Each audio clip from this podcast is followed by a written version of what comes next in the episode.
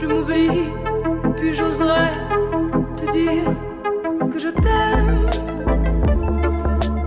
Einstellungsfrage, der Podcast. Na Tom, wie ist es aus der Heimquarantäne ausgebrochen zu sein, um mit mir wieder eine weitere Folge Einstellungsfrage übers Internet aufzuzeichnen, wenn das Ordnungsamt hier gerade zuhört? Es ist, es ist ein gutes Gefühl, Björn. Das muss ich wirklich sagen. Wir waren ja eine Woche weg. Wir haben die Hörerinnen und Hörer mal alleine mit ihren Gedanken in der Quarantäne gelassen. Und ich kann mir vorstellen, der eine oder andere war völlig verzweifelt. Und jetzt sind wir wieder da. Jetzt haben wir wieder frisches Material. Und äh, es geht uns beiden wieder gut. Wir waren ein bisschen am Kränkeln, aber die Zeiten sind jetzt vorbei. Und nein, es war kein Corona, das muss man ja jetzt immer dazu sagen. Selbst wenn man sich einfach nur einen Fuß verknackst hat. Die erste Vermutung ist ja in diesen Zeiten immer gleich Corona. Das war es bei uns beiden nicht. Jetzt sind wir wieder fit, wir sind, äh, wir sind heiß, Björn, und wir haben heute aber mal ein ganz spannendes Thema, nicht? Ja, heute wollen wir nämlich mal über äh, die Corona-Krise sprechen. Nein. Endlich. Äh, nee, kein Bock mehr drauf. Aber zumindest so ein Zeitthema, was, was äh, ich ganz cool finde und was auch durch eine Zuhörerin uns zugetragen wurde.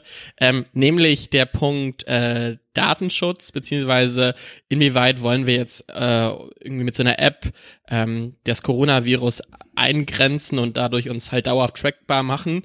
Ähm, und da insgesamt auch, wie soll man irgendwie ähm, sich jetzt öffnen, äh, damit irgendwie die Regierung bestmöglich erkennen kann, wer mit wem Kontakt hatte. Also, ich würde mal sagen, Datenschutz, Freiheitsrechte und Torben ist not so amused about das Thema, aber der wird, der wird gute Argumente raus. Nee, das ist, ja. das ist, am Ende, ist am Ende ist er dann doch irgendwie ein, äh, ein Fan der liberalen Werte. Am Ende steckt doch ein kleiner Zuckerberg in mir. Ja, nee, das, das äh, wird vermutlich so sein. Aber gut, das macht nichts. Björn, wir haben uns heute zur Feier des Tages, haben wir uns hier ein schönes Getränk jeder aufgemacht. Du trinkst, äh, habe ich eben schon gehört, so eine, so eine ganz grässliche Mate. Wirklich widerlich. Und ich trinke äh, trink hier Dinge, wo man wirklich sagen muss, da haben die, Krombacher hat das Etikett vergrößert, um alles raufzubekommen. Ich trinke nämlich Weizen, Zitrone, naturtrüb, alkoholfrei. Das sind sehr viele Informationen für ein Getränk. Aber äh, ich muss sagen, ich bin positiv überrascht. Sie hätten natürlich auch einfach Sprite draufschreiben können, aber das haben sie gelassen. Und jetzt, äh. jetzt muss ich sagen, Björn, bei mir schreit gerade ein Kind. Das ich ich habe auch gerade gedacht, ist das, ist das die Babykatze, die du jetzt adoptiert nee, hast, um deine Langeweile? Die ich hier unterm Tisch quäle. Nein, es ist, es ist das Nachbarskind. Ich muss aber dazu sagen, dass ich, als ich eingezogen bin, dachte, okay, nebenan, frisch geschlüpftes Kind, das könnte laut werden. So laut wie jetzt war es aber natürlich noch nie. Und es liegt daran, dass das Kind sich gerade im Treppenhaus befindet, möglicherweise alleine, so wie doll, so doll wie es schreit. Ich hoffe, dass es nicht alleine ist, aber eigentlich ist es, muss ich sagen, sehr pflegeleicht. Aber gerade geht es wirklich ab. Also ich hoffe, man hört das ein bisschen. Aber äh, ja, ja, nicht alle haben so gute Mikrofon. Laune. Vielleicht hat das ja irgendwelche Sachen uns mitzuteilen. Ne? Also spannende Einstellung ja auch, zum Thema Datenschutz. Ja, genau, eine klare Sache vielleicht auch noch mitteilen für heute. Ja, da habe ich nämlich was vorbereitet, was, äh, was auch in Richtung Kinder geht. Dafür ist das Kind noch ein bisschen zu klein. Aber Björn, es geht um Lego. Denn äh, ich sehe sehr häufig aktuell, dass äh, meine Abonnenten bei Instagram mir jetzt ihre Puzzles in ihren Stories zeigen und da kann ich nur sagen, ich habe schon gepuzzelt, als Corona noch nicht aktuell war, ja. Puzzeln, da habe ich schon so, ne, so nicht. Ja, jetzt kommen sie alle an und wollen auch puzzeln. Ich bin auf die nächsthöhere Stufe gegangen, werden ich habe mir Lego zugelegt und ich habe mir noch nie in meinem Leben Lego gekauft, aber jetzt habe ich mir einfach mal die Freiheitsstatue gegönnt und ich bin richtig, ich bin ein kleiner Baumeister, ja? Wir sind, ich habe es dir eben gezeigt, du warst auch Du warst begeistert, das kann man so sagen. Naja, ich war so halb begeistert, als ich gemerkt habe, warte mal, das Ding ist so halb fertig. Bis jetzt ja, so es, Björn, das dauert Stunden. Es ist auch noch nicht ganz fertig. Man muss sich das ja auch einteilen. Und vor allem mag ich das, diese Teile alle erstmal vorzusortieren in so ganz kleinen Schüsseln. Dann habe ich so sechs, sieben Schüsseln vor mir, wo ich dann, wenn ich die Anleitung nehme, immer genau weiß, wo sich das Teil befindet, was ich jetzt gleich brauche. Das ist also großartig. Aber das, das, das sagen die doch nicht auf der Packungsbeilage. Jetzt bitte sechs Schüsseln hervorrufen. Also nee. Aber da merkt man wieder, äh, du bist so wieder, da, da ist der Erwachsene in dir deutlich zu groß, ne? Ein Kind, ja. das will erstmal alles ausschütten und dann über Wochen irgendwie Teile wieder unter dem Sofa zusammenkratzen. Aber, Aber das Puzzle, das, ja das Lego ist geplant. Richtig. Und äh, es ist auch eine kleine meditative Übung, muss ich sagen. Und das, ich habe gerade geschaut, auf der Packung steht 15 plus. Also es ist nichts für Anfänger, ja. Da musst du musst mindestens 15 sein oder 16, um dich da erstmal ranzutrauen an so eine Freiheitsstatue. Ich habe da nicht irgendwie mit mit Duplo oder so bin ich da um die Ecke gekommen, sondern schön mit so einem Lego. Ja. Deswegen merke, Lego, ich- meine ja. klare Sache. Mein Problem ist ja ein bisschen, dass ich merke, deine Wohnung wird immer mehr zum Man Cave. Erst äh, deine Dartscheibe, jetzt Lego. Demnächst, äh, da, dann steht natürlich die Xbox schon bereit. Was kommt als nächstes? Irgendwie so ein ausgestopftes Rentier? Äh, Re Rentier? Heißt das so? Re ja, du weißt, was ich Ein meine. ausgestopftes Rentier. Nee, das kommt nicht. Aber äh, vielleicht schieße ich mir irgend so einen Neunender und hänge mir den über die Tür. Das könnte, könnte ich mir noch vorstellen. Ja, ich habe ich hab ehrlich gesagt, muss ich gestehen, heute Morgen im Bett darüber nachgedacht, ob ich mir Alexa anschaffe. Uh, ich auch. Weil ich, weil ich dachte, wenn ich jetzt Alexa hätte, könnte ich im Bett liegen bleiben und sagen, hier, äh, spiel mal was. So, könnte ich Musik anmachen. Müsste ich nicht erst mein Handy greifen und alles und das mit der Bluetooth-Box müsste ich die anmachen und so, sondern das würde einfach so funktionieren. Aber äh, jetzt, wo ich ein bisschen wacher bin, muss ich auch sagen, nee, das ist eine doofe Entscheidung. Also wa was soll Nee. ich damit?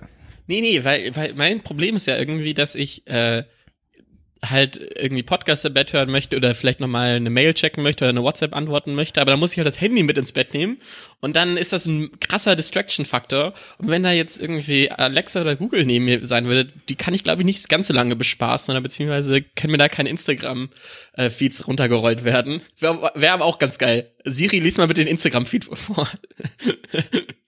Ähm, Meine klare Sache ist äh, auch wieder in Folge der Corona-Zeit äh, der Streamingdienst, vor allem Dingen Netflix, äh, Amazon, äh, whatever, haben ja relativ viele Anime-Serien im Angebot, wo ich mich mal ein bisschen damit auseinandergesetzt habe und gemerkt habe, finde ich alle scheiße. Ja. Außer, außer Anime wird Meta. Also es gibt da zum Beispiel One Punch Man oder Psyche K oder das sind so, das sind so Anime-Serien, die halt das ein bisschen auf den Korn nehmen. Wie bescheuert Das das, klingt ist, wie so ein Cocktail, finde ich. One Punch Man. Das klingt wie so ein, wie so ein, so ein stärkerer Mai Tai.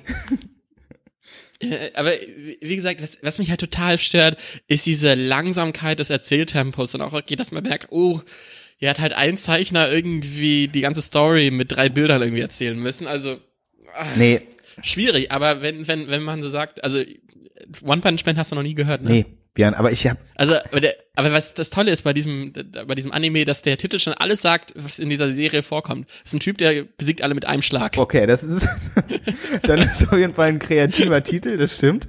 Ja, ich muss sagen, ich bin auch gar kein Fan von Anime leider, weil ich ich verstehe es auch einfach nicht so ganz diese diese Faszination dafür, weil ich immer denke, ich könnte mir auch einfach irgendein also was äh, schöne Bilder angucken, so wo es mit echten Menschen ist. Warum soll ich mir das jetzt schlecht gezeichnet irgendwie anschauen?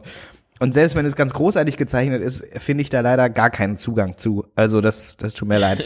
Aber ich äh, natürlich schaut, was ihr wollt. Ähm, aber Anime kann man eigentlich schon, kann man schon dicht machen, den Laden. Also brauchst du eigentlich nicht. Ja.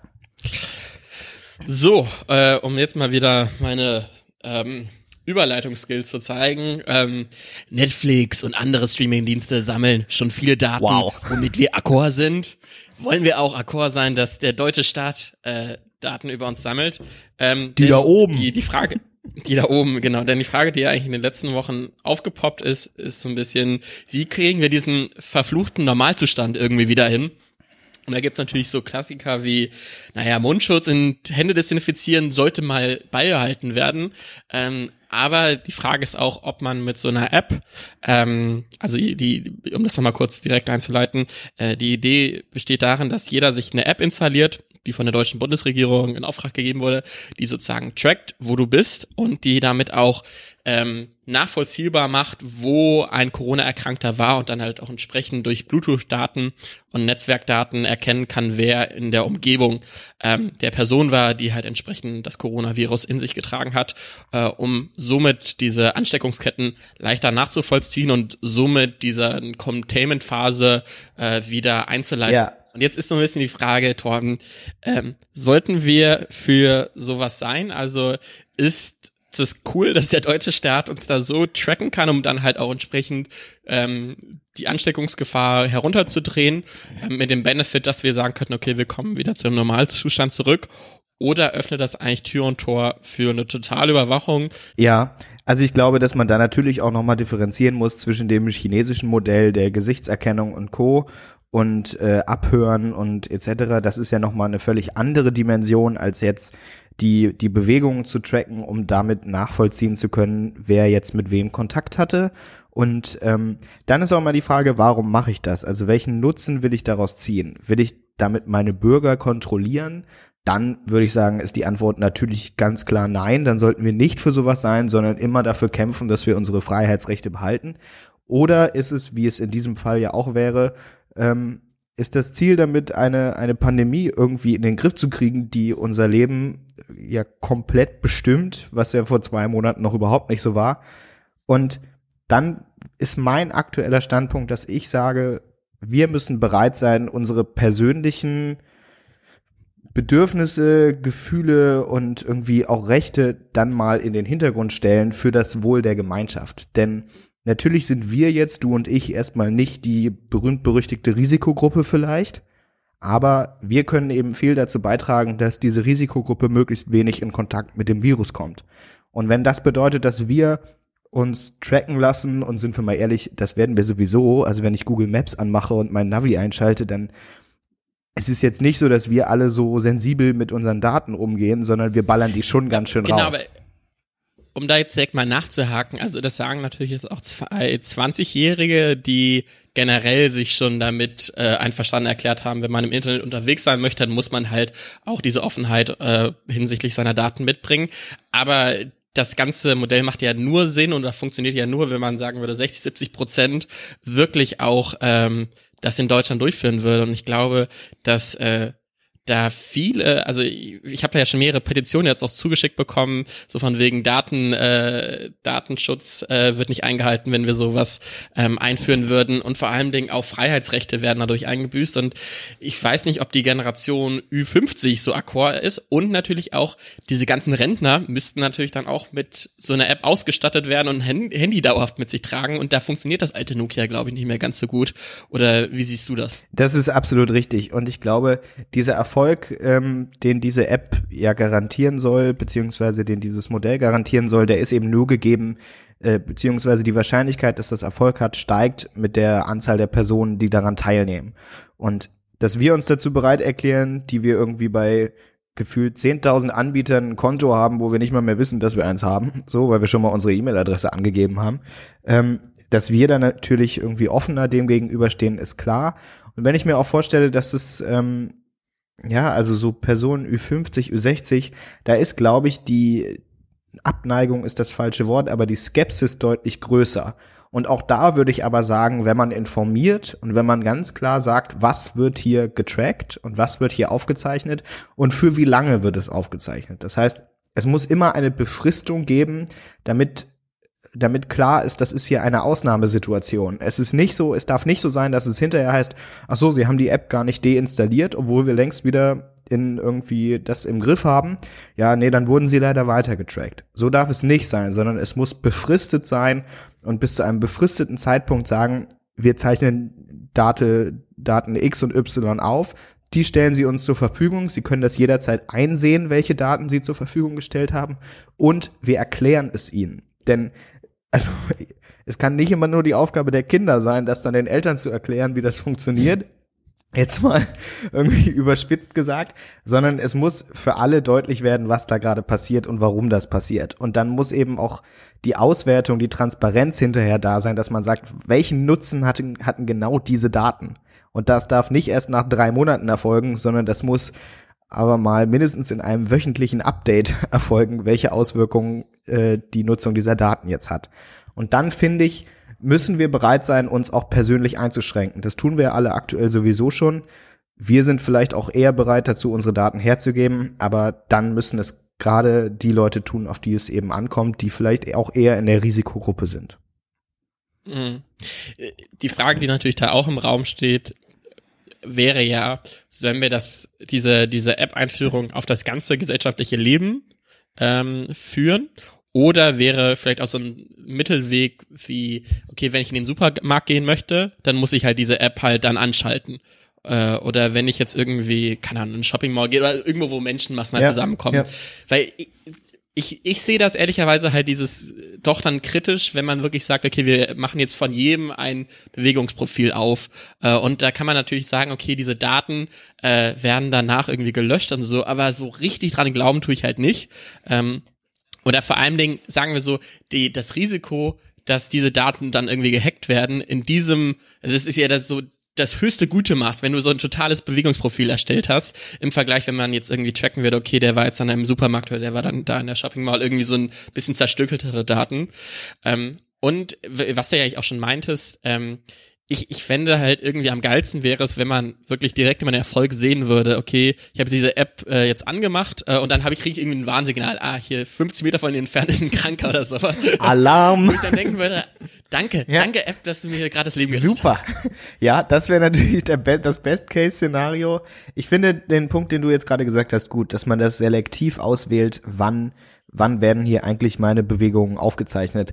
Da kenne ich mich natürlich, bin jetzt kein äh, App-Entwickler, kenne ich mich nicht gut genug aus, um zu sagen, ist das technisch alles so umsetzbar. Da werden sich sehr viele schlaue Leute gerade mit beschäftigen und ich bin auch, ich muss sagen, ich habe da so Vertrauen, so viel Vertrauen in die Politik noch, dass sie das auch nur einführen würden, wenn es sicher wäre. Das heißt, wenn die Daten gegen gegen Hackangriffe geschützt wären. Natürlich gibt es nie einen vollständigen Schutz und alles, das ist mir schon irgendwie bewusst.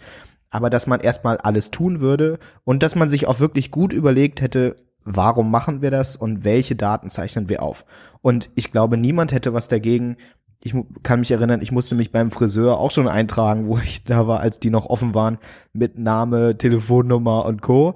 Ähm, Ach echt? ja, ja. Krass. Und äh, auch da hatte ich das Gefühl, ja, das ist, ist vielleicht auch schon richtig. Und vielleicht kann man das in einer ähnlichen Form jetzt ohne händisch sich einzutragen, sondern eben mit dieser App. Man hält sein Handy vielleicht an so ein komisches äh, Scangerät bei Rewe einmal, dass man sagt, ich war hier, zu welcher Zeit.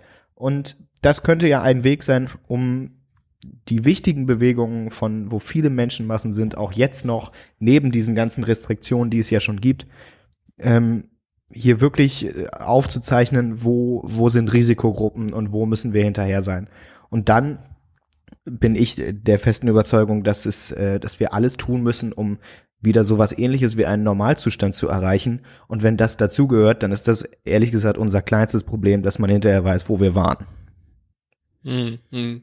Ja, und äh, auch nochmal aus einem anderen Punkt. Ich finde, die deutsche Regierung hat sich in den letzten Jahren nicht allzu viel mit rumbekleckert hinsichtlich von IT-Sicherheit, wie oft der Bundestag gehackt wurde. Ist natürlich auch ein Prestigeziel. Aber was ich auch so ein bisschen als Problem sehe, ähm, okay, wir sagen, wir wollen jetzt irgendwann den Normalzustand wieder einrichten. Ähm, und das heißt irgendwie jetzt hoffentlich innerhalb von zwei, drei Monaten könnte man diese App zum Laufen bringen. Aber ich glaube, dass dann so dieser, dieser Mittelweg von, okay, wir scannen uns irgendwo ein, wenn wir in den Supermarkt gehen, deutlich leichter umzusetzen ist, als wir schaffen jetzt die Infrastruktur, die es schafft, halt 80 Millionen Menschen irgendwie direkt zu überwachen, weil das sehe ich nicht kommen. Ne? Ich glaube, da sind Entwicklungszeiten von x Jahren irgendwie drin. Also man fragt mal die Chinesen, ob sie da ein paar Softwarelösungen anliefern könnten. Huawei, vielleicht wollen sie mal weiterhelfen. Also 5G-Datenausbau wollen wir nicht, aber gebt uns gerne eure Überwachungstechnik. Ja, das stimmt. Auf der anderen Seite, ähm, ich weiß nicht, ob du dieses Video gesehen hast, was gerade auch so rumgeht von dieser YouTuberin, deren Namen ich jetzt natürlich nicht weiß, dieses 22-Minuten-Video. Ach, die Mai, Mai, bla, bla, bla. Genau, wo sie das erklärt. Und da finde ich, daraus zieht man ja auch so, okay, wir haben auch noch Zeit, uns die ein, zwei Monate zu nehmen, die das noch dauert. Ähm, das ist natürlich auch alles noch sehr kurzfristig. Nichtsdestotrotz ist es nichts, was jetzt sofort erfolgen muss, denn das wird uns alles noch sehr, sehr lange beschäftigen und sehr, sehr lange meint, also bis nächstes Jahr. So zumindest ist da die Meinung. Und da gibt's natürlich auch andere und auch wir sind keine Virologen und keine ähm, Entwickler des Impfstoffes und hoffen, dass es schneller geht. Nichtsdestotrotz müssen wir aktuell davon ausgehen, dass es uns eben noch sehr lange beschäftigt. Und dann, wenn das dazugehört, dann sollte man sich auch nur noch schon noch die ein, zwei Monate nehmen, um da irgendwie eine möglichst sichere Variante zu programmieren und sich ein gutes Konzept zu überlegen, wie das funktionieren kann. Und dann finde ich, ist dieses ganze, ja, ich gebe meine Freiheitsrechte auf, Petition hier, Petition da, da denke ich dann, wir haben wirklich gerade Wichtigeres zu tun, als uns Ja, damit zu beschäftigen. ich würde ich sagen, man kriegt dadurch ja Freiheiten wieder zurück. Also wenn, Genau, wenn eben. die Option ist, ich bleibe zu Hause oder ich darf zumindest raus, dann äh, schwierig. Also natürlich in einem größeren Kontext könnte man natürlich sagen, naja, äh, die Freiheit irgendwie für ein halbes Jahr einzubüßen oder für ein Jahr, äh, aber danach irgendwie nicht das Gefühl ha zu haben, okay, die Regierung setzt sich auf Daten, um mich dann halt später auch zu tracken. Ähm, ich ich habe so ein bisschen halt auch wiederum die Sorge, wenn wir halt einmal dieses Tor öffnen, dass wir das prinzipiell wieder öffnen werden, weil ich glaube schon, dass die, äh, dass die Erfolge durch so eine App natürlich relativ groß sind ähm, und dass es auch in Zukunft derartige Probleme geben wird ähm, und dass das Normalität werden könnte. Und da ist immer halt diese Verhältnismäßigkeit, wo wir jetzt natürlich im Jahr 2020 sagen, okay, das ist so ein totaler Extremfall. Aber wenn wir uns mal so anschauen, wie Anfang der 90er äh, Daten gesammelt wurden und wie heutzutage Daten gesammelt werden, das ist krass angestiegen. Und ich glaube halt auch, dass das zunehmen wird, wenn man sagt, okay, das hat Erfolge gebracht. Genau, aber äh, genau deswegen würde ich sagen, du hast eben von dem, von dem Tor geöffnet, was man dann aufmachen würde. Dieses Tor ist längst offen. Also, wenn man sich die Cambridge Analytica Sachen mal anguckt, die dazu geführt haben, dass äh, der Brexit stattgefunden hat, dass Donald Trump die Wahl gewonnen hat, dann kann ich nur sagen, also das Tor ist geöffnet, da braucht man nicht von irgendwelchen Konjunktiven zu sprechen, was könnte oder würde daraus resultieren, sondern da muss man sagen, daraus ist schon weltbewegendes draus resultiert, aus dieser Öffnung, aus diesem, ich gebe meine Daten her, ich bin immer erreichbar, ich lass mich, lass mich tracken, ich lass meine Interessen, nicht mal nur das Bewegungsprofil, sondern meine Interessen, meine Wünsche, meine politischen Einstellungen manipulieren auf Basis der von mir zur Verfügung, freiwillig zur Verfügung gestellten Daten. Deswegen, da denke ich, ist die, natürlich ist es wichtig, dass dann auch Leute dahinter stehen und sagen, oh, da müssen wir aber genau draufschauen und Datenschützer da ihren Job machen. Auf jeden Fall. Und das ist auch gut. Aber das darf nicht zu einem Bremsklotz werden, der dann dafür sorgt, dass wir hier diese Krise nicht in den Griff kriegen. Denn wir, wir haben schon alles aufgegeben. Also in Amerika ist das Hauptwerbetool sind Facebook-Anzeigen. So bei der Präsidentschaftswahl. Und dann kann ich nur sagen, okay, die sind genau darauf abgestimmt, wo bin ich, zu welcher Gruppe gehöre ich, wie alt bin ich, was sind meine Interessen. Dann sollten wir uns jetzt nicht beschweren, wenn wir irgendwie jetzt noch angeben müssen, dass wir jetzt in den Supermarkt gehen. Mm, mm. Ja, das stimmt schon. Also, das ist natürlich eigentlich dein Argument, okay, wenn jetzt schon die Amerikaner Daten sammeln oder die amerikanischen Unternehmen, dann soll das Deutschland auch machen. Eben. Also, klar, können man natürlich auch so beschreiben, dass es eigentlich ein Trend ist, der sowieso unaufhaltsam gewesen wäre und wäre jetzt bei dieser Krise nicht entstanden, vielleicht bei einer anderen. Genau. Ähm, und natürlich auch, das, es fühlt sich natürlich so an, wir haben die Werkzeuge, äh, ein Problem zu lösen oder beziehungsweise äh, zu reduzieren. Ähm, das dann halt nicht zu benutzen, ist halt auch, wie gesagt, halt Argumente, ich, ich finde es sogar halt leichte Argumente dafür zu finden, momentan so eine App sich zu installieren, als zu sagen, ähm, Ja. Datenschutz, weil man da halt viel in diesen Konjunktiven halt auch spricht. Na, die deutsche Regierung könnte die Daten verlieren, Hacker können diese Daten benutzen und sowas. Ja. Ähm, klar, aber irgendwie. Und wir müssen genau aufpassen, dass sie das dann auch nicht tun. Das finde ich auch.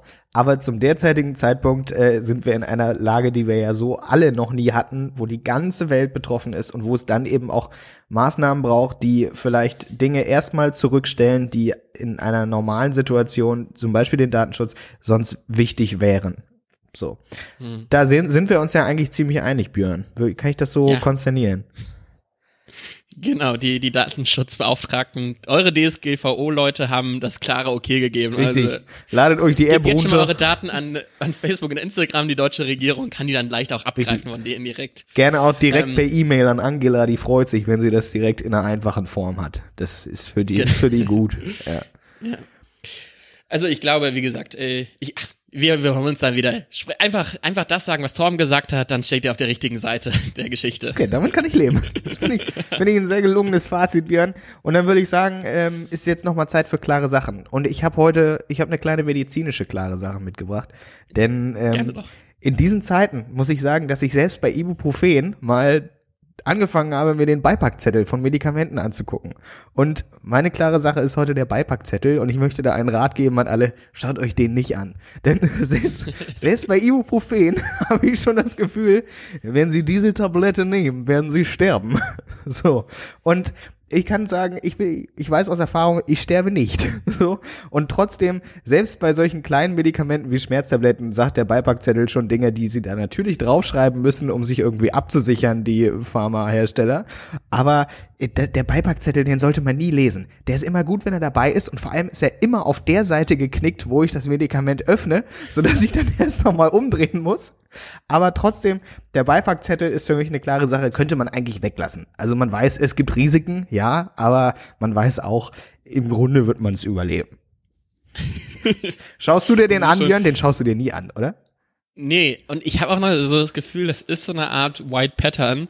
Also das ist ja so ein, so ein Begriff dafür, wenn äh, das eigentlich systemisch gewollt ist, dass man halt gewisse Bereiche nicht liest, ja. ne? wie dieses Kleingedruckte, was ganz unten steht. Ich finde auch diese Zettel, die sind immer so mega dünn bedruckt und so mega klein beschrieben. Und es sind natürlich auch gefühlt DIN A2 Seiten. Richtig, da steht eigentlich eine ganze Bachelorarbeit drauf. Ja. Genau, genau. Und dann, dann ist es natürlich auch klar, äh, wir machen das jetzt nur, damit ihr uns das später nicht verklagen dürft. Genau. Aber ähm, ich vertraue, weißt du, wem ich da immer vertraue? Die Apothekerin. Die hat das Eben, studiert. Richtig. Die, die, die muss sowas wissen. Ähm, und ich glaube, solange das Medikament nicht abgelaufen ist und solange es mir dann entsprechend verschrieben oder empfohlen wurde, dann vertraue ich dem mal und glaube halt nicht daran, dass ich jetzt durch eine Ibuprofen grundsätzlich auch einen Hirnschlag bekommen könnte. Ja, das, aber natürlich ist es irgendwie möglich. Klar, das, dessen bin ich mir bewusst. Das war meine klare Sache, Björn. Was hast du noch am Start? Äh, meine klare Sache ist äh, das Studentenfutter. Denn ah. ich finde, ich finde das nämlich ganz spannend. Ich, ich habe mir in letzter Zeit, ich, ich habe keinen Bock mehr auf so Süßigkeiten, so Schokolade, Chips, whatever. Und jetzt habe ich mich mal da auseinandergesetzt mit der Studentenfutterauswahl, die es äh, in den Supermärkten momentan gibt. Auch kleiner Geheimtipp, ist noch gut da. Ist nicht so wie Klopapier oder Hefe. Es gibt es hier in Hülle und Fülle. Und dann ist mir aufgefallen, was es für unterschiedliche Zusammensetzungen von Studentenfutter gibt. Ne? Da gibt's eher die Tropi, Tropika-Variante, wo kaum Nüsse drin sind, sondern nur getrocknete Früchte. Dann gibt es so eine ganz komische Variante, die wirklich gefühlt nur aus Rosinen Rosinen Geil. Und Schokolade bestehen. Das wäre meine zwei, Variante. drei Nüsse drin. Irgendwie, wo ich denke, das ist kein Shenfor, das ist wiederum eigentlich nur eine Süßigkeit. Und irgendwie dieser, dieser goldene Mix, den habe ich wirklich bei sehr, sehr wenigen gefunden. Und ich, und ich finde, es gibt halt nicht dieses Kochbuch für, das muss in ein Studentenfutter rein, sondern irgendwie Nüsse, irgendwie Rosinen. Das ist so die Grundzutat und alles andere, da werden die Leute sehr, sehr verrückt. Und es gibt auch und immer eine Nusssorte, die keiner mag, die immer übrig bleibt. Ja. Und ich finde, das ist auch wirklich immer ein ganz, ganz wilder Mix, der da drin ist, der da krass überteuert ist. Also manchmal denke ich so für Studentenfutter 200 Gramm irgendwie 5 Euro zu verlangen. I, I don't really believe in that. Ja. Das sagt jetzt, weil, weißt du, ich kaufe das natürlich auch, weil ich dann mal denke, ich werde dadurch ein bisschen schlauer. Das ist ein bisschen wie das Dexter Energy Werbung. Ne? Da, dadurch wird dann, mein Gehirn läuft da direkt auf Hochtouren. Butterweich, ja. Butterweich und natürlich weiß ich auch als Student darf ich das ja auch nur essen. Ähm, aber ich finde, das ist zum einen überteuert und zum anderen ein bisschen wild. Deswegen greife ich jetzt nur noch zu der Discounter-Variante, weil das für mich so die Basic Version ist, mit der ich auch ganz gut leben kann. Da sind Rosinen, ein paar Nüsse drin. Das reicht mir. Ich brauche da keine Schokoladen oder getrocknete Früchte. Nee, das kann ich nachvollziehen. Ich muss sagen, ich pick da immer die Rosinen raus. Also nicht nur jetzt die, bei der Redewendung, sondern ich pick mir da wirklich die Rosinen raus. Also, ja. Und die, und die Cashews. Aber sonst, oh ja, Björn, du, du knisterst direkt erstmal schön ins Mikro, sehr gut. Ich sehe schon, du hast dir, da, hast dir da eine gute Mischung geholt. Ja, ich würde sagen, Björn, äh, dann haben wir jetzt äh, das Thema ausreichend behandelt, wie man so schön sagt. Und dann würde ich sagen, hören wir uns in der nächsten Woche wieder, wenn wir gesund bleiben. Man weiß es nicht. Äh, wir haben letzte Woche auch nicht damit gerechnet, dass wir ausfallen. Aber es war so. Jetzt sind wir wieder fit und äh, gehen davon aus, dass das nächste Woche auch noch so bleibt. Kommt gut durch die Woche. Und äh, Björn, möchtest du noch was sagen? Bleibt gesund. Wir ja. hören uns. Stimmt, das ist immer gut.